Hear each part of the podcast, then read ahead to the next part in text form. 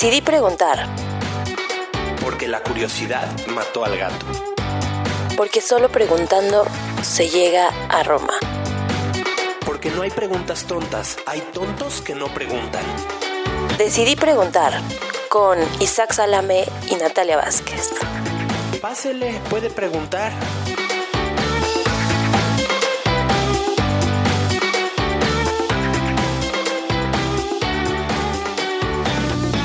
No tenía nada que hacer en la oficina y me bajé al baño a ver Netflix por media hora y lo peor fue que nadie se dio cuenta. O sea, soy tan este, intercambiable, intercambiable en mi oficina que nadie se dio cuenta. Media hora. En el baño. En el baño. Yo creo que ya tengo hemorroides o algo así porque pues estaba sentada. ¿Qué ves eh, de Netflix ahí en el baño? Vaya. Pues descargué ahí una serie de un reality show súper chafa, que, o sea, está muy chafa, pero me atrapó, que se llama The Circle. Ajá, sí, ya sé cuál. Y ahí estoy viendo la final en el baño. Nadie se dio Nadie se cuenta. dio cuenta. ¿Cuántos, ¿Cuántos episodios viste? Uno, uno, Ah, 40 minutos. 40 minutos. Pero lo hiciste nada más sentada así o sí te bajaste los pantalones y todo. No, pues es que no tiene tapa. Ah, Y Entonces, o sea, puse papel y pues me senté. Ni modo. Súper incómodo, ¿no? en el cubículo. Ya de, de- de eso que me desperté ya no sentía mis, mis Sí, rodillas. sí, así después de que, 40 puta minutos. madre, No puedo caminar. Es pero- horrible eso. Es que no puedes decir nada así de, oiga, no estoy haciendo nada. Porque en vez de ponerte a hacer algo, te corren. Claro. Sí, claro. No, O quedas en vergüenza, ¿no? De decir, ¿qué estás haciendo? entonces Este- ese, fue mi día de hoy y mis semanas anteriores. Pero bueno, espero ya tener más trabajo. Es que lo hago muy rápido. Yo, eh, yo creo que es eso. Soy muy buena. Lo haces todo muy rápido. Sí, si te piden algo, lo eres nerd, lo haces en tres segundos. Obvio. Sí, soy súper nerd. Bueno, está bien, te da tiempo de ver Netflix. Tú, Isaac, ¿qué tal Yo- tu semana? Yo no tengo trabajo, este, entonces vi Netflix en mi sillón. No me tuve que meter al baño a verlo. En tu camita. Este, no, muy sabroso. bien, muy buena semana, muchos chistes nuevos, escribiendo, ya sabes, muy contento de estar aquí en nuestro episodio número Tres. 3. Esta es la tercera grabación. La ¿Quién sabe si salga? Bueno, va a ser el tercer, el tercer episodio Sí, el tercer ep- de Decidí Preguntar. Bienvenidos. Nos tienes hoy un invitado. A ver, a ver, es que yo no había escuchado hasta ahorita que me dijiste, pero creo que ya sé a qué te refieres. ¿De qué vamos a hablar hoy? Sí, bueno, esta duda me surgió porque yo soy súper nerda, ¿no? Y estudié finanzas, entonces me gusta mucho el dinero, por supuesto. Entonces me metí a ver este Bitcoin y las criptomonedas y así. Ah, sí. Entonces me di cuenta que, o sea, buscas Bitcoin, lo primero que te dicen como, ¿quién sabe qué es? ¿Quién sabe dónde está su valor? ¿Quién sabe nada? Pero se usa para hacer cosas horribles en la Deep Web, ¿no? Es como la segunda descripción de, de Bitcoin. Y ya después de que entendí Bitcoin, dije como, como, bueno, y ahora, o sea, si quiero hacer bit, o sea, usar Bitcoin, ¿dónde lo puedo usar legal e ilegalmente? Entonces ya fue que me metí a ver lo de la Deep Web y luego vi Deep Web, Dark Web, no supe que, que era una y otra. Me metí y vi que solo, o sea, lo que nosotros vemos, no sé, en Google es como el 97, 95% de la realidad de la información que, que podríamos acceder. Y entonces, pues, me surgió esta duda de qué es, cómo me meto, y me puse a investigar y encontramos a nuestro amigo de hoy, Edgar. Oye, pero a ver, Edgar, o sea, la Deep Web es, es donde cuando pasó esto, digo, para poner en contexto a la gente que nos escucha, según yo sé, la poca información que tengo, ahorita nos vas a dar más, es por ejemplo lo de Wikileaks, fue eso, fue la Deep Web que se metió ahí a sacar como cosas del gobierno y a información confidencial, ¿no? Esa es la Deep Web. Eh, no, mira. Eh, los conceptos así básicos, y qué bueno que una cosa te llevó a la otra. Qué bueno que una Sí, investigación de bitcoins, Me del llevó... uso de monedas digitales, Sí. eh, te lleva a una investigación un poquito mayor, ¿no? Porque hoy en día, eh, por ejemplo, los Wikileaks. Time, Eh, Edgar, preséntate. Edgar Sí, sí, es... sí. Eh, ¿A qué te mucho dedicas, gusto, Edgar? Gracias por la invitación. Este, Edgar Alberto Chillán Escárcega, primero que nada, servidor y amigo. Eh, me he dedicado ya por 18 años a la seguridad informática, hoy en día más conocida como ciberseguridad. Como que se le acuña ya el término de ciber a muchos de los espacios eh, tecnológicos de seguridad eh, que se desenvuelven en el espacio digital. ¿no? Ok, ok, ok. O sea, le sabes a, a- a los temas de seguridad en la red. O sea, hackeas. Sí, podrías- me gusta, me gusta romper sistemas, me gusta romper software, me gusta detectar vulnerabilidades comunes, debilidades eh, que pueden ser tal vez o comunes o avanzadas para poder con estas empresas, con estas personas, eh, poder mejorar aquellos sistemas, aquellos puntos que le duelen a las personas, ¿no? Claro. A estas empresas que alguna vez fueron violentadas, es decir, Hackeadas o- hackeadas, y que de repente, por ejemplo, pues ya tus datos eh, expuestos. expuestos, donde puede ser uno de esos renglones donde generalmente encuentras estos datos que fueron obtenidos tal vez por técnicas maliciosas, ¿no? Porque tal vez yo puedo engañar a tu celular, te puedo enviar un mensajito, este, haciéndote creer que soy alguna empresa, alguna persona y de caer en la trampa. Entonces puedo, en la adquisición de esos datos, tal vez ocupar esos recursos que ahorita están mencionando, como la Deep Web, Ok. ¿no? que, te nos, que eh, si bien es cierto, tienes un acceso visible, como bien lo comentaste, tal vez de un 95% de la información que está indexada, lo cual se refiere a que los motores de búsqueda, como Google, como Bing, pues saben cómo llegar a esa información. Pero eso es un, un cachito de la información. Sí, como la imagen que ves del verdaderamente, iceberg, ándale, es la, la puntita. del iceberg. Sí, estoy viendo aquí imágenes en Google y justo ponen un iceberg y ponen Andas. World, World Wide Web, que es www. Luego dice Deep Web y luego dice Dark Web. Esa yo no la había escuchado. Es que, eh, y es una excelente analogía a ese iceberg, no solo en la dimensión del iceberg, sino del mar. O sea, imagínate que eh, si tú quisieras hacer un, un, un- buceo profundo, pues debes de equiparte, debes de, debes de saber a dónde te vas a meter, no te vas a meter simplemente al mar, a cualquier lugar experimental, cualquier forma de buceo. Algo similar sucede como el Internet, ¿no? Vas, entre más te quieres sumergir en la Deep Web, pues más vas a encontrar algunos recursos que solo se llegan con algunas herramientas especiales. A ver, a ver, perdón. A ver, O muy sea- buen tema, Natalia. A mí Ya- me ya da miedo, pero me gusta. Porque justo tengo algunas necesidades. Tengo que ver cómo hago el. A ver si luego me enseñan a usar el control parental. ¿Tiene que ver con Ah. eso? No. Eh, Ok. te- te- puede ser, puede Pero no ser. quiero que entre. No A ver, quieres que tus hijos, Hijos- o, ajá, accedan a ese tipo de lugares que sí pueden llegar a ser peligrosos en muchos sentidos. ¿Peligrosos? Sí. ¿Por? Pues mira, no solo por el acceso en la inmediatez que tienes de la información. Ah, porque te pueden meter a la cárcel como el de Wikileaks. Eh, Por ejemplo, ¿no? Ahí cuando ya estás hurgando información y exponiéndola a un público Claro, ya tienes firmado, enemigos. Ya pues tienes un claro, non-disclosure agreements, este, vaya. Sí, te haces de enemigos. Obviamente te haces de enemigos, pero vaya, no es solo lo que accedes, sino aquellas personas que acceden a esos lugares que no tienen control, que puedes encontrarte sitios que están diseñados para infectar tu máquina, para Ah, infectar sí. tus... Hay muchas cosas que en la Deep Web no están controladas como en la Internet. La ventaja de estar en Google, la ventaja de estar en los navegadores tradicionales, no tendrías por qué preocuparte en lo general Claro. de Entre ser comillas. una víctima, entre comillas. Cuando ya empiezas a acceder por tus propias eh, cuentas o por tus propios recursos a la Deep Web y a la Dark Web, que es, digamos, ya la parte más oscura, donde Ya. requieres ya er- esas herramientas especiales para poder entrar. Ahí sí, bajo tu propio riesgo de lo que encuentras y a dónde te estás no. conectando. A ver, oye, suena. A ver. A ver, tengo este esquema, quiero leérselos. Dice World Wide Web, dice solo el 4% del contenido de Internet incluye eh, eh, eh, sitios públicos eh, como Google, Amazon, Wikipedia, etcétera. O sea, esa punta del iceberg que dice que es el 4% es, digamos, donde todos nosotros estamos todo el tiempo. Correcto. Google, eh, YouTube. Tus redes eh, sociales. Inclusive, por ejemplo, YouPorn entraría ahí. Estaría ahí, vaya. La son los sitios de pornografía- pornografía que están Que también hay legalmente cosas muy registrados. en los sitios de pornografía. Pues ya tiene. En términos visuales, pues sí, vaya, tienes de Pues sí. muchas categorías, sí. Digo, creo que ese no es un tema de la Deep Web, pero es un tema No, porque de... son sitios que encuentras en cualquier lugar. O sí, sea, en- que, cu- que encuentras en cualquier lugar, pero también los usan para hacer cosas feas, como tráfico de niños. en eso en sí. Pornhub, sí, si hicieran, o sea, hay una estadística de que si hicieran como una reco- face recognition en todos los videos de Pornhub, encontrarían a un montón de personas desaparecidas. No manches. Sí te lo creo. Sí, Sí, te lo porque creo. los, los roban para hacerlos esclavos sexuales. Y la plataforma en la que suben los videos, los más ligeritos, pues, entre comillas, los suben a Pornhub. Pero mira, ahí la parte interesante es que quien hace actos ilícitos Que no estén, por ejemplo, bien eh, reglamentados como la pornografía, Ajá. ¿no? Que vaya, existe la pornografía en Estados Unidos, se Legal, vende lícitamente. legal, lícitamente, y la puedes publicar en internet, en tu sitio legal, vaya con los registros, patentes vender. que tengas, ¿no? Claro. Sin embargo, hay muchas cosas ilícitas dentro incluso de la pornografía, ¿no? Que eh, eh, no, la, no transmitirías en un canal como eh, legal este tipo de contenidos. No lo harías en tu Facebook, no lo O sea, harías, cosas no lo más- publicarías más en un canal como. YouTube.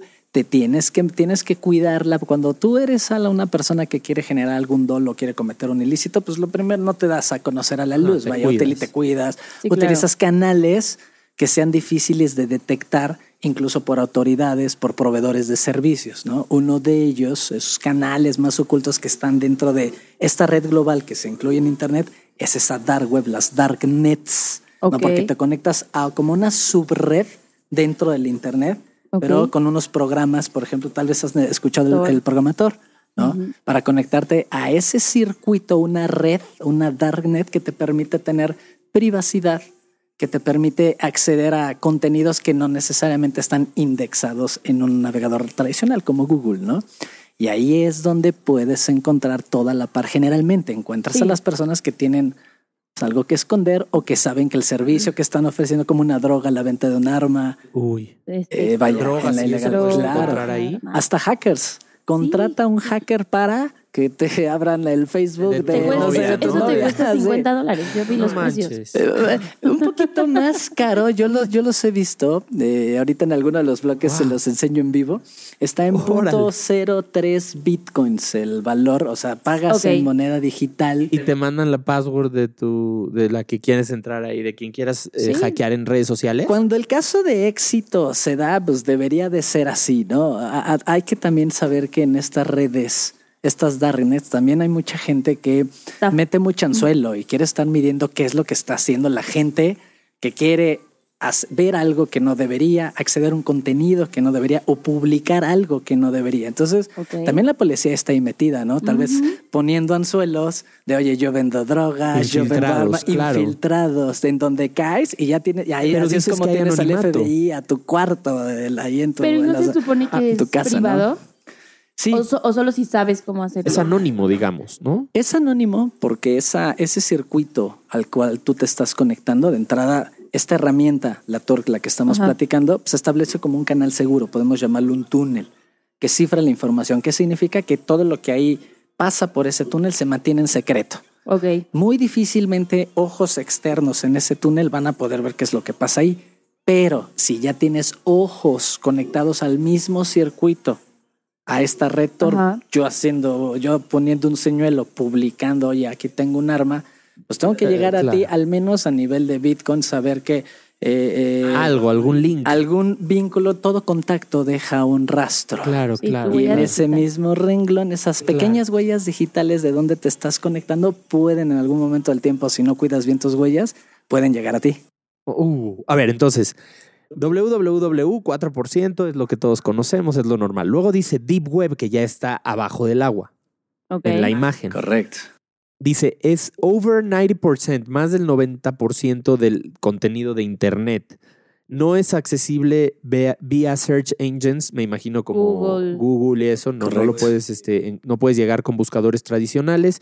Incluye eh, recursos gubernamentales, eh, información académica, eh, récords médicos, suscripciones, información, digamos, tus passwords y todo eso. Esa es la Deep Web. Eso fue, entonces, Wikileaks está ahí.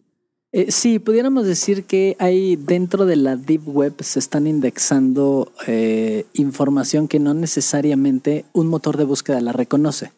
Y por ejemplo, ahí puede ser un dispositivo eh, de un hospital que está almacenando tal vez tus registros médicos. ¿no? Ok. Puede ser un dispositivo que está conectado hoy en día a las Smart TVs, todo aquello que tenga algún smart que se pueda conectar a una red Claro. físicamente ¿Tu celular? inalámbrica. El, celu- el celular es, una, es, es, es un dispositivo tipo PC tradicional porque tú ya al ser smart ya tienes una Todo, computadora. ¿no? Entonces, más bien es el, el celular es el recurso por el cual tú estás accediendo. ¿no? Ah. Eh, cuando tú conectas tu celular a- al internet, pues vaya, te- tienes, tienes una asignación, tienes una forma de reconocimiento a nivel de ciertas cosas de red que suceden.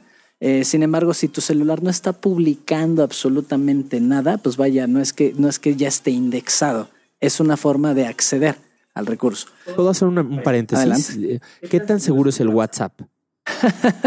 ¿Por qué la pregunta? Porque Dice creo que hay gente que ¿no? puede, exactamente, decían, estaban hablando en una discusión de que eh, había eh, varios eh, sistemas de mensajes que podían encriptar o no. Había uno que se llamaba, ahorita te digo cómo se llama uno, eh, Telegram. Ah, sí, Telegram, decían Telegram que es para más los seguro amantes. que el otro, o que era... Porque te da más privacidad, ¿no? que ese no se podía encriptar. O sea, de- independientemente de toda esta discusión que, han co- que hay de Facebook, de- pero el, el sistema de mensajes, el gobierno lo pu- puede entrar, te pueden entrar a hackear. ¿Qué tan adentro de tu, de tu celular pueden entrar? O sea, ¿qué, qué riesgos hay eh, que puedas tener por un hackeo? Creo que es muy buena pregunta y sobre todo porque eh, la audiencia debe de comprender que no por el simple hecho de que tú utilices una red social, cualquiera te puede estar espiando. Ajá. Sí. Si bien es cierto, no hay ningún software que no sea infalible a fallas técnicas de calidad o de seguridad, eh, la mayoría de las empresas, sobre todo las que sí se preocupan por, por este elemento, O sea, Facebook no. Eh, pues, ha tenido Bueno, sus sí tenido dolencias, pero sí también ha establecido medidas, controles en las diferentes empresas que ha adquirido, entre ellas está WhatsApp, para que las comunicaciones que llegan de punto a punto de un dispositivo a otro en el uso legítimo de las aplicaciones pues, simplemente sea cifrada. Nuevamente, que se Inclusive mantenga en secreto. Si hay formas, puedes caer en trampas, por ejemplo, en donde te envían eh, eh, un mensajito donde, oye, eh, WhatsApp, eso estuvo mucho al inicio de WhatsApp, ¿no? Que en un año ya te iban a empezar a, cobrar. un dólar, ¿no? Sí, Entonces, sí. te ibas a un vínculo donde descargabas la aplicación donde ya era la legítima, entre comillas, porque ya no te sí. iban a cobrar y lo que estabas instalando, permitiendo instalar en tu dispositivo, es un Eso WhatsApp, es una herramienta que ya fue modificada. Y siendo modificada, puede que esos mensajes que en teoría están enviándose de uno a una persona, Ajá. ahora también le están llegando a unos ojos a un tercero.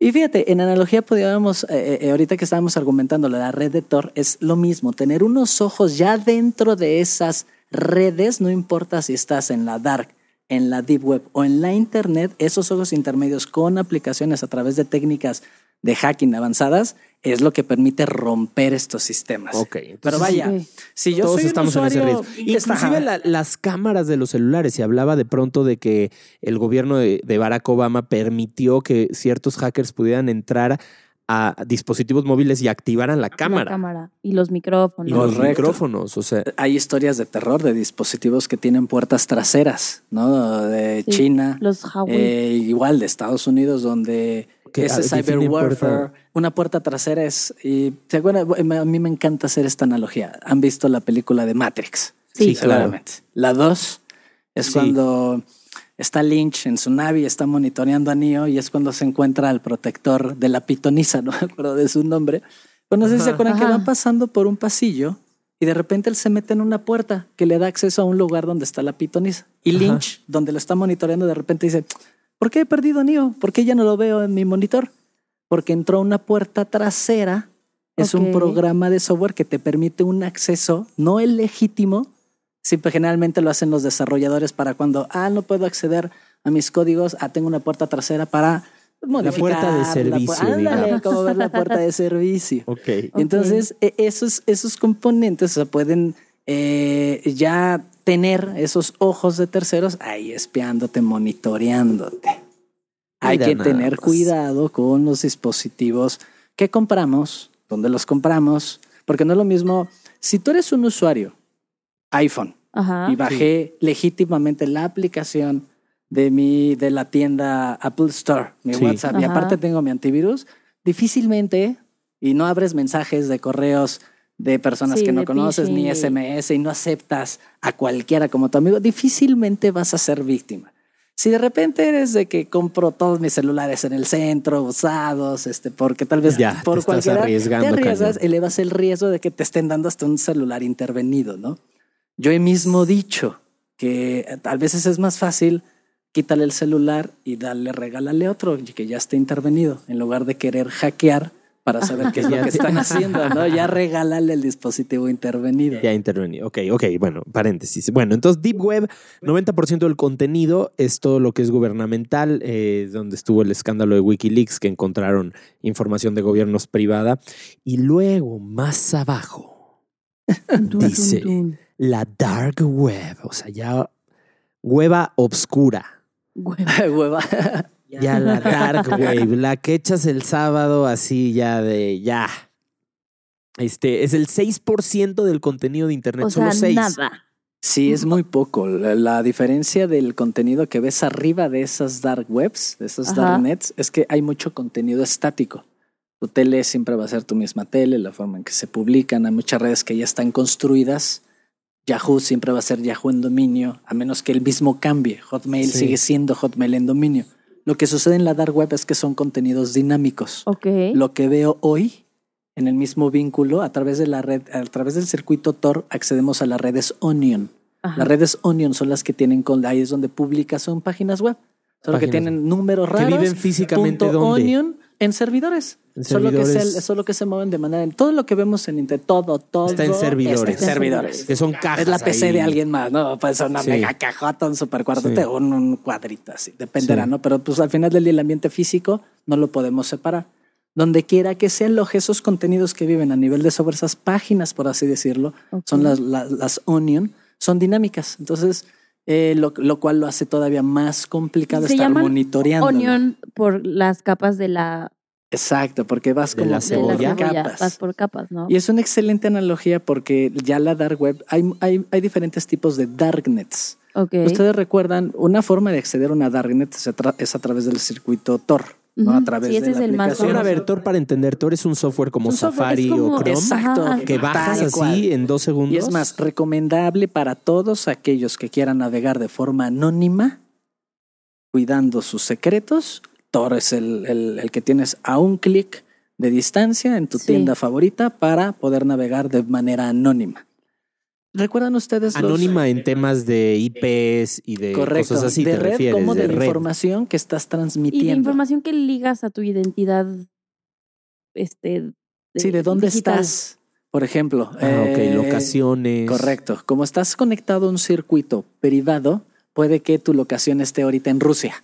Sí. Ah, órale, ok. o ok. estás conectado como un circuito a una red privada virtual. Por ejemplo, por ahí yo, me a mi mente, o sea, yo puedo ver, por ejemplo, eh, con Tor, este, programación de televisión de otro país. Correcto, sí.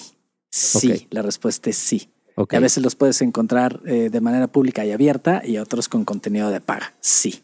Ok, ok, ok, ok. Y, y esas capitas, iba, iba al tema de que esas capitas que tiene la cebolla, hay otros tipos de redes también en la Darknet. ¿Ustedes recuerdan eh, los programas como Kazaa? Los peer-to-peer, donde nos compartíamos música de Sí. computadora Ah, a sí, computadora. sí, sí, sí. LimeWire. El LimeWire, este, LimeWire, Napster. Napster. Uh, el, el primerito Napster, Sí, ¿no? Es Bueno, el, el papá de Spotify. andas, Sí. andas. Bueno, hay, hay este, hay este tipo de redes que viven entre Los circuitos tipo peer-to-peer. Esta se llama Sí. I2P. Ya sé. Ok. que al final del día te da todavía otro nivel de acceso a, un, a circuitos que pueden ser todavía más privados. Ok. ¿Por qué? La pregunta aquí sería, ¿por qué las personas, grupos sociales quieren estar tan Tan- ocultos, no? Que puedes llegar a encontrar ahí, uf, muchísimas cosas. Sí, bueno, pues vamos a ver, estamos terminando el primer bloque de este programa. Estamos en Decidí Preguntar. Natalia trajo un invitado increíble, Edgar Chillón. Está con nosotros. Él se dedica a la seguridad eh, cibernética, le sabe a todo esto del hackeo y hoy vamos a, platicar mucho acerca de la Deep y de la Dark Web y vamos a entrar. Así Sí. que vamos a un corte y entonces empezamos a platicar de cómo se entra, qué onda, traes tu computadora y todo, Claro, ¿verdad, Edgar? Claro. Ok, regresamos.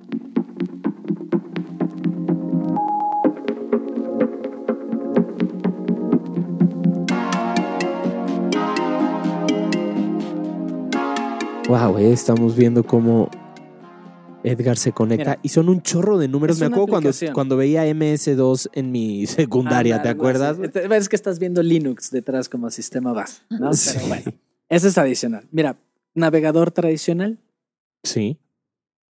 Tor Browser. Tor Lo único browser. que te deja en este momento, ya podemos acceder a través de esta aplicación a Internet, a Deep Web y a la Dark Web. Al Así menos así, a un clic de distancia, Uy, uy, a una aplicación que de hecho también la puedes tener en tu móvil.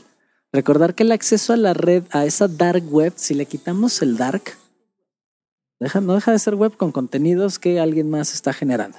Ok. Ya quitémoslo lo ilícito o lo lícito. Vas a tener un- una forma profunda de acceso a datos que será tu responsabilidad el uso que le vas a dar. ¿no? Ok. Entonces, yo puedo acceder a través de este recurso de la red de Google, por ejemplo, en la internet, a través de Tor, estoy Me navegando Google. yo de manera anónima en Google y puedo utilizar, en lugar de estar utilizando eh, eh, Firefox, Safari, eh, Chrome eh, o cualquier otro navegador de tu elección, que también ya tienen add-ons, es decir, pe- pequeños programas Sí. que también te pueden llegar a conectar a esas redes privadas que te garantizan la privacidad. Ya dependerá de el nivel de paranoia que cada persona tenga.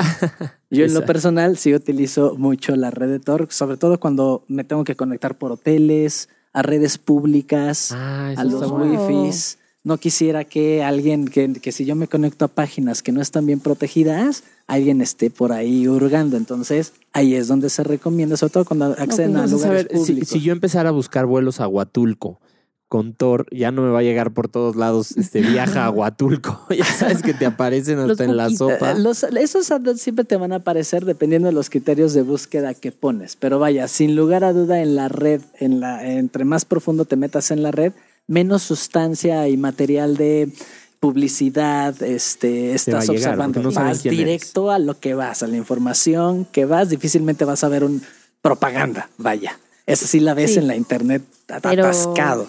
O sea, pueden hasta predecir si estás embarazada o no. Por los criterios de búsqueda. Neta. Claro, claro. O sea, si empiezas a Claro. buscar de que antojos o si buscas Sí, de que claro. pruebas de embarazo en Amazon o así, ya te mandan un así pañales para tu bebé. Así. Claro, claro.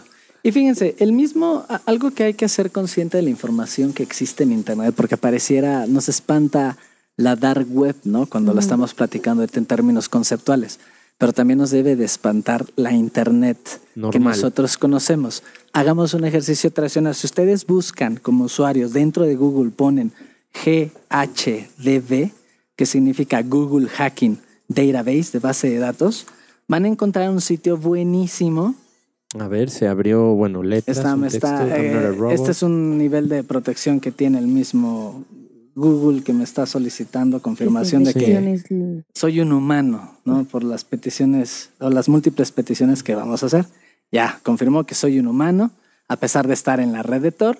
Me meto al enlace de Google Hacking Database, Da- base de datos de hackers Exacto. en Google. indexada por Google. ¿Qué tipo- Indexada por Google, ¿qué quiere decir? Que la información que vamos a acceder Está aquí en Google, está, en el servidor Google de y Google. cualquier persona con acceso a Google puede acceder a esta información. ¿De qué tipo de información estamos hablando? Natalia. Depende ahorita Dios. completamente del es que enlace de internet. Natalia. No puedo creer. A ver, nos vamos a acercar un poquito. A ver la computadora de Edgar. Aquí sí, dependo de tu internet. Vi. Es buenísimo mi wifi. Buenísimo. ¿Qué? ¿No quiere No agarrar quiere Edgar? A ver, pues déjame, le estoy dando clic, pero no me, no me Este programa es patrocinado por Infinito. Mira, déjame hacer una prueba fuera de ese navegador, solo Firefox. para pensar a ver si es el circuito o soy yo. A ver.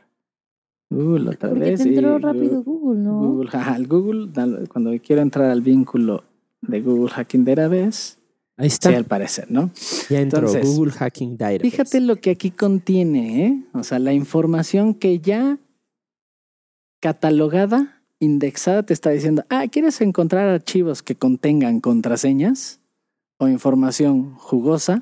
Juicy. ¿Quieres ¿Qué es encontrar- jugosa? ¿A qué se refieren con Pues, tal vez Chismes. puedas encontrar usuarios, mismos usuarios, contraseñas, accesos, eh, chismes, pero noticias eh, que pueden llegar a ser relevantes, ¿no? Vamos a hacer algún ejercicio rapidísimo, ¿no? Por, por ejemplo, este de eh, archivos que contienen. Contraseñas. Password. Y lo único que, si te das cuenta, esto es algo que me gusta enseñar a nivel de ingeniería, sobre todo para alumnos que están iniciando en procesos de investigación, ¿cómo accedes a esa, esa aguja en un pajar? Porque estás buscando tal vez un libro, una documental, un tema en lo particular y puedes estar atiborrado hoy en día, siglo XXI, de un Sí. exceso de No, información en Internet de, de cuál te fiarías. Entonces, todos estos componentes dentro del Google Hacking Database, donde estás viendo un entitle, este, un tipo de archivo file type, ¿no? un index of, digamos, son como operadores ya específicos, un poquito especializados, los famosos dorks de Google, que te permite decirle, oye, busca dentro de eh, Comedy Central, por ejemplo, todos los archivos que estén publicados que sean tipo docs o PDFs. Ah, ok. ¿Cómo buscas en tu PC?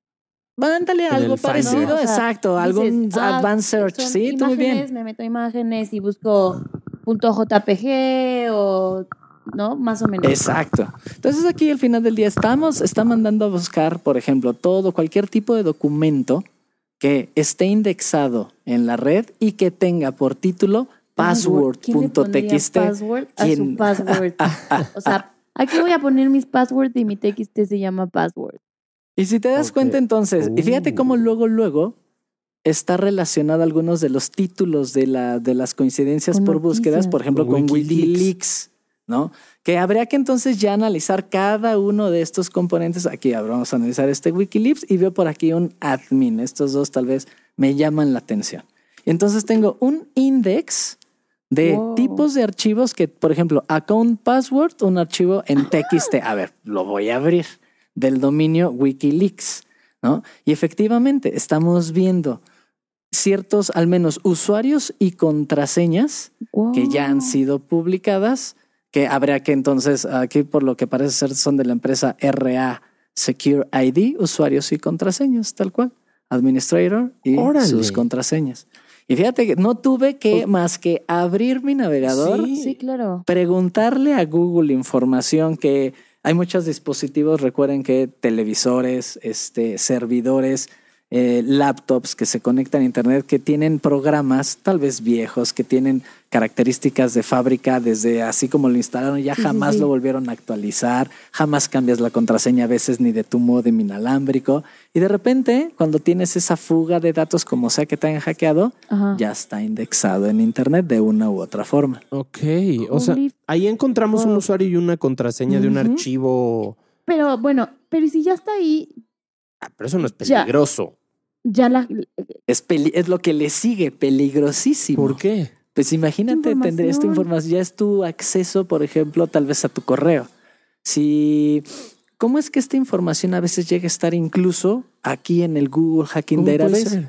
Porque los Wikileaks, una vez que ya son conocidos oficialmente, pues prácticamente pasan de estar en la Deep Web y A se la enlazan www. en registros públicos. Y yo pudiera sacar mi registro público de todos los Wikileaks que han salido, armar mi propia base de datos. Y si alguna vez, por ejemplo, tu correo electrónico fue parte del víctima de algún hackeo de alguna empresa, de alguna institución o de está. alguien que tuvo tus datos privados, porque hoy en día otorgamos nuestros datos privados En en el número de lados, empresas que desarrollan, hasta los de la pizza. Cuando ellos los hackean y extraen esa información y de repente esa información pasa ya a ser en nuestra Wikileaks y más pública, ya puede estar indexada, incluso como lo estamos viendo aquí. No manches. Oye, pero si está ahí, o sea, yo me meto y encuentro mis contraseñas. El reto sería eh, el reto sería cómo acceder a esa información, porque estás buscando una pequeña Sí. frase Es una aguja, ¿no? eh, en todo el internet. Ahí te la dejo de tarea. Sí, No. pues Es- días, es una- días. O sea, no es de que googleas Correcto. contraseña de Natalia y te sale, ¿no? Mi contraseña. Correcto, correcto. Bueno, o sea, mi pregunta iba a que puede que mis contraseñas estén ahí y yo no estoy ni enterada. Correcto. Hay una O sea, no porque que- ya sean, entre comillas, públicas, yo lo sé. Hay muchísimas preguntas buenísimas. Hay páginas, se las pongo aquí eh, para también nuestra audiencia. Have I been pound? P-W-N-E. Define- pound. Si he sido víctima, si he sido yo Si tu, comprometido. tu, tu información Entonces, lo único ver, que tienes, saber y hago, pues hagamos un ejemplo, porque por ejemplo, mi cuenta de correo, No observa, sí, Ay, no, no, por- de mi cuenta de correo, Edgar, privada, que aparte está publicada en internet, edgarchillon.gmail.com, Ok. que le he utilizado en N número sí. de aplicaciones, ha Oh, sido no. víctima siete veces ¿De en qué? diferentes sitios. De lo que De acabamos de hackeo, comentar. sí, de Los hackearon, Hackearon a obtuvieron o el usuario y la contraseña y por eso ahí la recomendación sería, si aquí Cambiarla. apareces, ya Cambia. deberías de estarla A cambiando. ver, Yo pon el cada mío, vez por favor. Ay, qué pinche miedo. A ver, vamos a hacer la prueba. Arroba gmail.com. De mi vida. Puede que no, depende qué tanta actividad digital tengas. Ocho veces. Ocho veces. Te recomiendo, si no No, has ahorita, cambiado tu contraseña últimamente, que la No, cambies. No, pues ahorita. No sé si ahorita en el, en el podcast no, No, te vaya a bloquear algo. Muy ¿verdad? asustado. ¿Cuál es tu correo? Ocho veces. A ver, el mío es arroba hotmail. Arroba Sí. Hotmail. ¿Quién quisiera com. hackearme a mí? Como ¿Cómo 10 veces va a estar encontrar, güey? Estados de cuenta. Seis veces. me- Seguridad. sí. Y Y fíjate que puede a ser por algo así como redes de, o sea, como una red que de que a dicen, "Ay, pues, decir. a ver qué mail le encontramos. Es lo que iba a decir, no necesariamente es un hack personal hacia Sí, ti, no son pero donde estaba tu usuario, contraseña o el vínculo que hoy en día se comparte, pudo tener Oh. alguna brecha y se recomienda. Entonces, si apareces en esa página, Cambiarlo. cambia tus contraseñas. ¿Podemos sacar otro mail? Tres. Tres. Chale, no, pues está cañón. Como que pareciera que todos de alguna u otra forma en esta Hemos era estado- ciberdigital hemos sido víctimas en el aspecto digital. Y hay un dicho que se dice mucho en en las organizaciones. Eh, has sido eh, o has sido hackeado y no lo sabes, o estás en proceso de hackeo enterado solventando tu problema.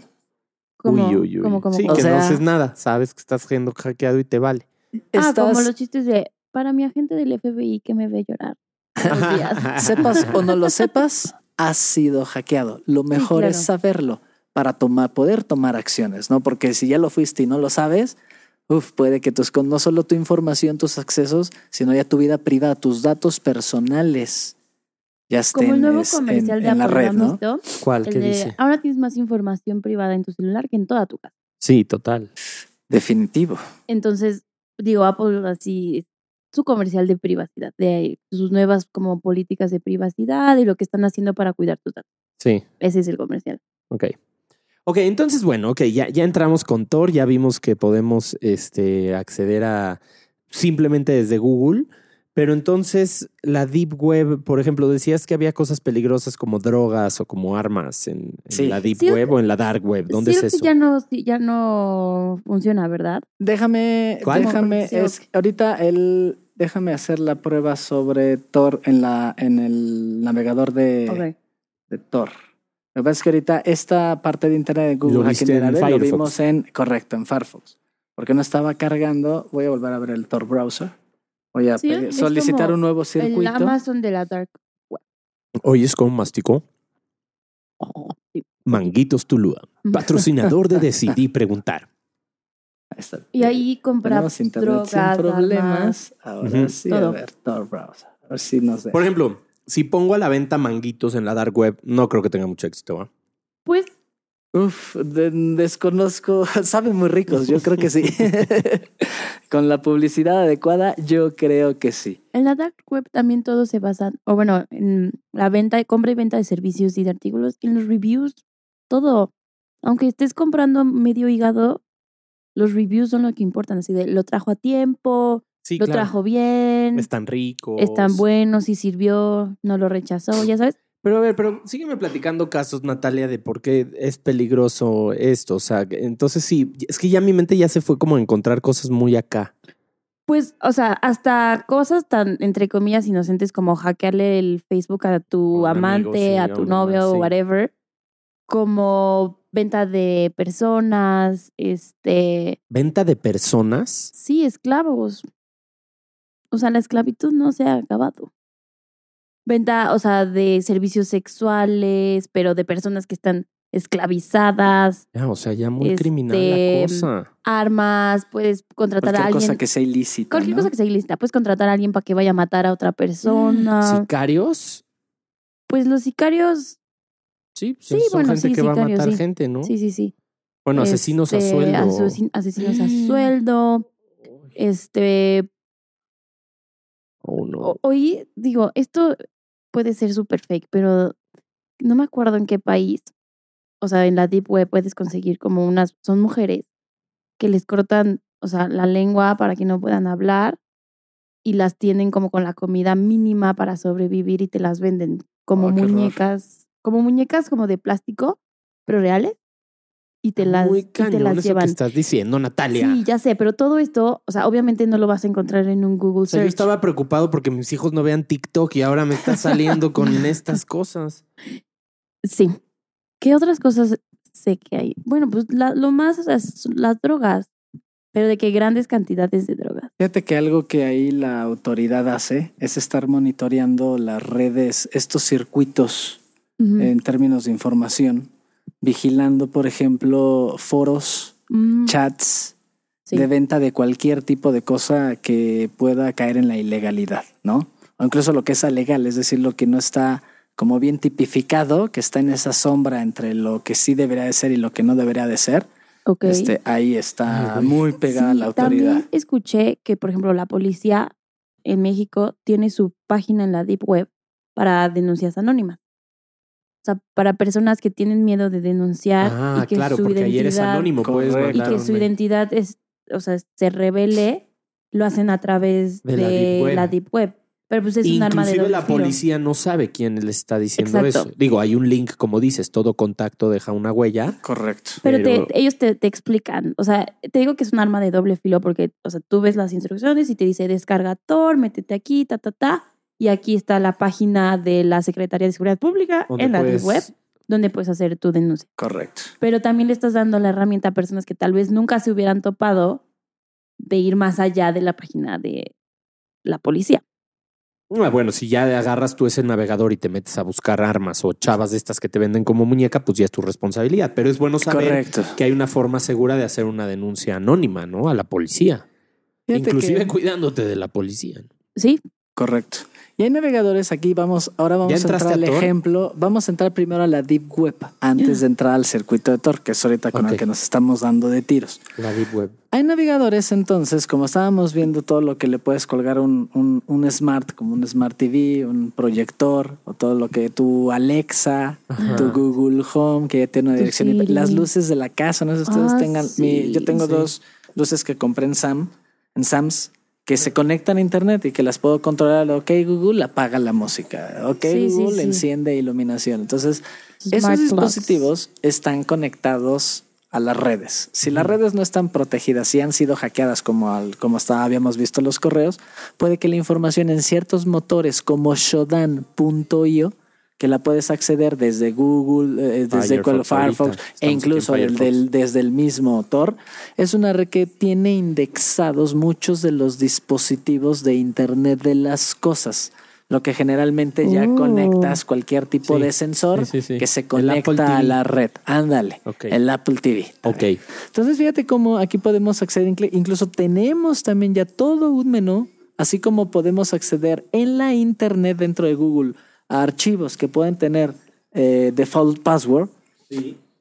Aquí Vente para podemos acá, acceder, Natalia, por ejemplo, a cámaras de vigilancia que pueden llegar a tener configuraciones eh, eh, de fábrica, ¿no? Oye, que una cámara Cisco, Cisco, admin, admin, me refiero a los usuarios y contraseñas que cuando se deja la cámara, ah, ya lo instalé, ah, ya puedo acceder, ya te instalé la aplicación, ah, listo, y no verificamos.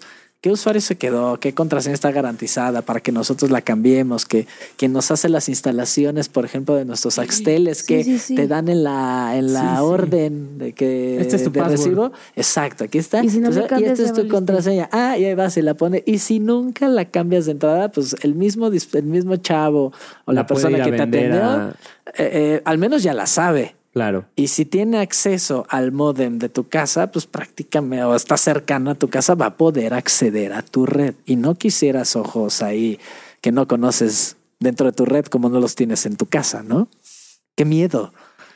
Vean, indexados algunos dispositivos, vamos a ver si el hecho de que estén indexados y que ya nos esté diciendo que tienen configuraciones de fábrica, Ajá. sería entonces ya responsabilidad de aquellas empresas o personas que estamos muy digitalizados de estar vigilando, de poner nuestros policías en Claro, nuestro claro. patrullaje, porque si conocemos Sí, páginas que ya lo están indexando y nos estamos viendo ahí, más nos vale no, que pues sí. tengamos las protecciones adecuadas. Wow. Vamos a ver si en algunos Ese que dice México. Ah, donde, ah, ok, vamos a ver si en uno de México, que aparte es Prodigy Infinitum, esperemos que no, palomita, que pase la prueba. Entonces vamos a intentar conectarnos a esta cámara. Es una Sí. cámara Es una que a lo cámara. mejor Ah, alguien. es un Anytime, Anywhere IP surveil- uh, Surveillance for, your, life. Alguien la puso. ¿Quién? Alguien sí ¿Quién que sabe? compró en Costco. que la, que la publicó. ¿Por qué publicarías tú una cámara? Porque tal vez quieres vigilar desde cualquier parte del mundo donde estés en Internet, pues Tu tu casa casa, o lo que sea. quién está, cómo están tus hijos, cómo está tu Joder. familia. Joder, tío. Quiero pensar que quién ¿qué subió esta. Vamos a ver si, si Ay, ojalá sí jale. no todas jalan. Sí, porque unas ya. Recuerden. Oh. Ah, no, pero en el código Ah, que puse es incorrecto. Oh. No la contraseña. Es que tiene un captcha. Ok, para los que nos están escuchando, estamos en la Deep Web. X. Eh, entramos a, un si ya. servidor bastante accesible a cero clics de Ahora, distancia. este sí no nos deja. en donde podemos ver, hay, hay un- hay todo un directorio de cámaras que están conectadas y que puedes entrar. Correcto. Si es que no lo han cambiado, ¿no? Correcto. O sea, estamos intentando entrar algunas, eh, probando con los usuarios básicos, como admin, admin, ¿no? O admin password, Admin que son uno. las 1 al 6, que serían las más comunes. Pero, por ejemplo, este, admin, admin, parece que ya me dio conexión, me pide guardar la contraseña. Le dices que no, Tin, tin, tin, tin. ya le pusiste enter. Ya, Ya, ya está transfiriendo pensando. datos. Ay, ay, ay. Por lo mismo de que es una cámara puede estar un poquito más pesada, pero digo, la transferencia para que salga, pero en el hecho de que ya salga al menos el monitor, nos demuestra... Oh, está entrando. ya entramos. Holy ya entramos. ¿no? Oh, me siento tan ilegal. me encanta. Y este es un pro- esto no es un problema de tecnologías de información, este es un problema de cultura de seguridad, conciencia de seguridad. Claro, uno tiene Quien que saber está cómo sus transmitiendo, llaves. exacto. Estos son unos ojos que están dentro de tu casa y que si no los cuidas bien, alguien va a poder acceder a eso. casi- Está loading, está loading Está en todavía. la de- lo- lo- me cambié, de hecho, para probar. Ahorita estoy en la red de mi celular para. Ah, ya ves ok. que ahorita hace ratito no El estaba entrando no ajá, en el Ahorita wifi. lo probamos otra vez de verdad. Ahorita me regreso eh, al wifi a ver si ya jala un poquito mejor. ¿Qué Ya me dio servidor? un timeout, pero de Sí. todas formas la prueba de concepto está, ¿no? ¿Qué Sí, es de- timeout? O sea, de, no. Eh, Se que tardó se tardó en Ahí demas- va, ahí se va. está tardando demasiado en jalar la, La información, la pero información. En este caso haciendo la conexión al stream. de que está el video. o sea, se entró, se entró. Si no, ya ven que en el pasado me dijo error, de Error de usuario, contraseña, verificación. error de verificación. Ok, Me entonces enviado que es una cámara con datos muy pesados. Sí, pues vaya, en lo que carga el stream, No Ya te generalmente ves como un panel, ya sea en el lado izquierdo o el lado derecho, sigue aquí conectando No, y esperando, conectando y esperando. Haremos una más, Haremos una prueba. una si quieres, prueba conéctate más, al wifi. un login en China. A ver, sí, está bien, vamos a probarlo en el wifi. Pruébalo. ¿Qué Vamos servicio de, de internet tienes en tu celular? Es AT&T. AT&T. Oye, Esto también- está decente, O sea, tiene señal decente. martes y jueves. Oye, ¿y en, tu bien. celular usas como algún VPN o algo así para...? Sí, qué bueno ¿Qué es que eso? lo comentas. Pues sí, mira, hay, hay aplicaciones dentro de los dispositivos móviles, así como dije que hay el Tor Browser, Sí. ahí está mi Tor Browser, y está un dispositivo que se llama Private VPN. ¿Qué es eso? ¿Qué es VPN? Es eh, una red privada virtual, es lo que comentaba de cuando tú quieres eh, conectarte a esos túneles Ajá. que manejan la confidencialidad de los datos, es decir, eh, que se mantengan en secreto. Pues eh, más te vale activarlos. activar tu VPN. Entonces, en lugar de estar en México, ahorita si todo funciona bien, me conecto a una red privada y que estaría En yo Suiza. haciendo conexiones Suiza. en Suiza. Y eso pues, prácticamente ya encendida la red, Parece que estás en Suiza. correcto. Sí. Y todo lo que salga de mi dispositivo Dirá sale cifrado, es, eh, y es en secreto. Te dijo que no, 403 Forbidden. A ver, déjame volver a, a loguearme. Ahora sí, a ver, le damos. Ahora sí que estamos en el enlace. Parece que. Vamos a Era, ver. era admin, a ver, admin. era admin, lo salves. A ver si en este Está sí lo jala. Entonces sí es gente que puso un password súper fácil, güey. Sí, sí, de ahí fábrica. la falta de conciencia, ¿no? El de fábrica. Como dejar tu puerta solo Abierta, con una güey. llave y nada Sí. más un glitch de candado, no las de seguridad fuertes, ¿no? Claro, claro, Esa sería claro. una analogía muy buena. Otro timeout Sí, está, está, marcando. este, aunque marca puede que la, puede que la, la cámara aunque tenga el acceso, esté fallando, ¿no? Sí, la misma cámara, misma no esté cámara. conectada a la red. Pero la prueba de concepto es que las empresas deberían de estar vigilando las IPs o las personas que estamos haciendo algún tipo de publicación. Ve, aquí sí está bien. Ahí ya marcó que sí saben Sí, hacer sí. la Error. Authentication. Haciendo esto, ah, no tengo la contraseña por default. Incluso algunas pruebas de contraseñas más complejas. O sea, ahí te está mostrando una lista de los que están fáciles de entrar, de los que tienen nada más una llavecita, como dices. Digamos, los que alguna vez localizó que tenían una contraseña eh, de fábrica. Ok. Ok. que es muy conocido. Los manuales, los fabricantes, como acabamos de platicar de Axtel, de los chavitos, te dejan tu usuario y contraseña. Y Sí. está escrito cuál es el usuario y Sí, sí, contraseña. sí. Vamos a última prueba de esta camarita. Última, vamos a ver si sale A ver si, sí sale. O sea, por ejemplo, la sale. contraseña que tienes en tu modem es lo mismo. La o esas sí son generadas que tengo como- en mi Pero la modem, cambias tú en tu compu. Pero mucha gente no la cambia, mucha gente Correcto, sigue tienes que poniendo la del modem, así la de 8W, Sí, 1, 2, mayúsculas, 3, mayúsculas, compleja. minúsculas. Otro, otro mal hábito que se tiene es eh, eh, el utilizar la misma contraseña para N número de cuentas, sea tu cámara de vigilancia, tu correo electrónico, tu Netflix, tus redes sociales, Sí. Facebook, y tienes la misma contraseña en todos, ¿no? Lo ideal, porque sé que es muy difícil recordar Sí. qué frases, qué contraseñas, tener sería tener varias. Lo súper ideal sería es que ya tuvieras eh, esos mensajitos que te llegan al celular que te confirman tu identidad, Sí. es el doble factor de autenticación. Eso está bueno. eso y está eso evita por mucho que te estén robando, este, Doble que hurten tu, factor. de- de- tu Doble identidad. factor de auténtica. De-. Voy a hacer una prueba a ver si es solo de casualidad mi ser, Firefox mira. que no está indexando la información de la cámara por los componentes que requiera. Veo. Safari Vuelvo a decir se que la estás en. Safari y estás en Firefox. No, has, no te has metido a Tor, no te has metido a la herramienta. fíjense que, para te acceder, mete- exacto, para acceder a la internet y a la deep web, Ya solo requieres Ah, la tus Deep Web. navegadores. ajá, en la para deep la web. Dark sí necesitas. Para la dark, ahí sí necesitas el Tor browser. Ok. Oye, y cuando te dice que no es seguro, ¿qué significa? ¿Ves que te sale? Sí, está al- al- indeciso. A la, Todas las, eh, si te das cuenta, voy a ver aquí un- la de Google. Google te sale tiene un, un candado, candadito. ajá, Ajá, y es verde. Lo cual sé porque hay candaditos que sí te salen, pero están como tachados. Abiertos. O hay candaditos que no están en verde, están como en gris. ok. Entonces, eso significa que, eh, por ejemplo, para Google, el candadito que está en verde es que de entrada la información viaja en secreto y aparte hay una entidad, una empresa que avala que esos, esa forma de proteger ese canal, ese túnel, está pero así que fregón. digas, uy, tan en secreto no viaja. Sí, ¿Cómo? claro. O sea, pero entonces luego como Instagram se dio cuenta que yo en Amazon busqué una cosa y ya me lo puso en Instagram. Ah, porque ahí estás hablando de, es- cuando tú cosas. cuando tú conectas tus cuentas. Ah, claro. eh, Es el mismo hay- mail a lo detrás de, de- no sé si te alguna vez tú eres usuaria de Google, sí, me dijiste Gmail. Tiene todos los que son usuarios de Google, métanse por favor a myactivity. Ah, google.com porque si tú le diste autorización en tu dispositivo móvil, por ejemplo a Google, que generalmente todos lo hacen de todo check, eh, sé de contactos, geolocalización, eh, todo check, que generalmente Ajá. así lo es. Sí, más rápido. Google sabe dónde estás, Sí, qué todo. navegas, qué consultas, a qué hora abriste tu WhatsApp, a qué hora abriste Por tu eso- Facebook. Y recuerden Sí, que todo, todo, eso todo, está lleno todo, de todo, todo, publicidad, todo.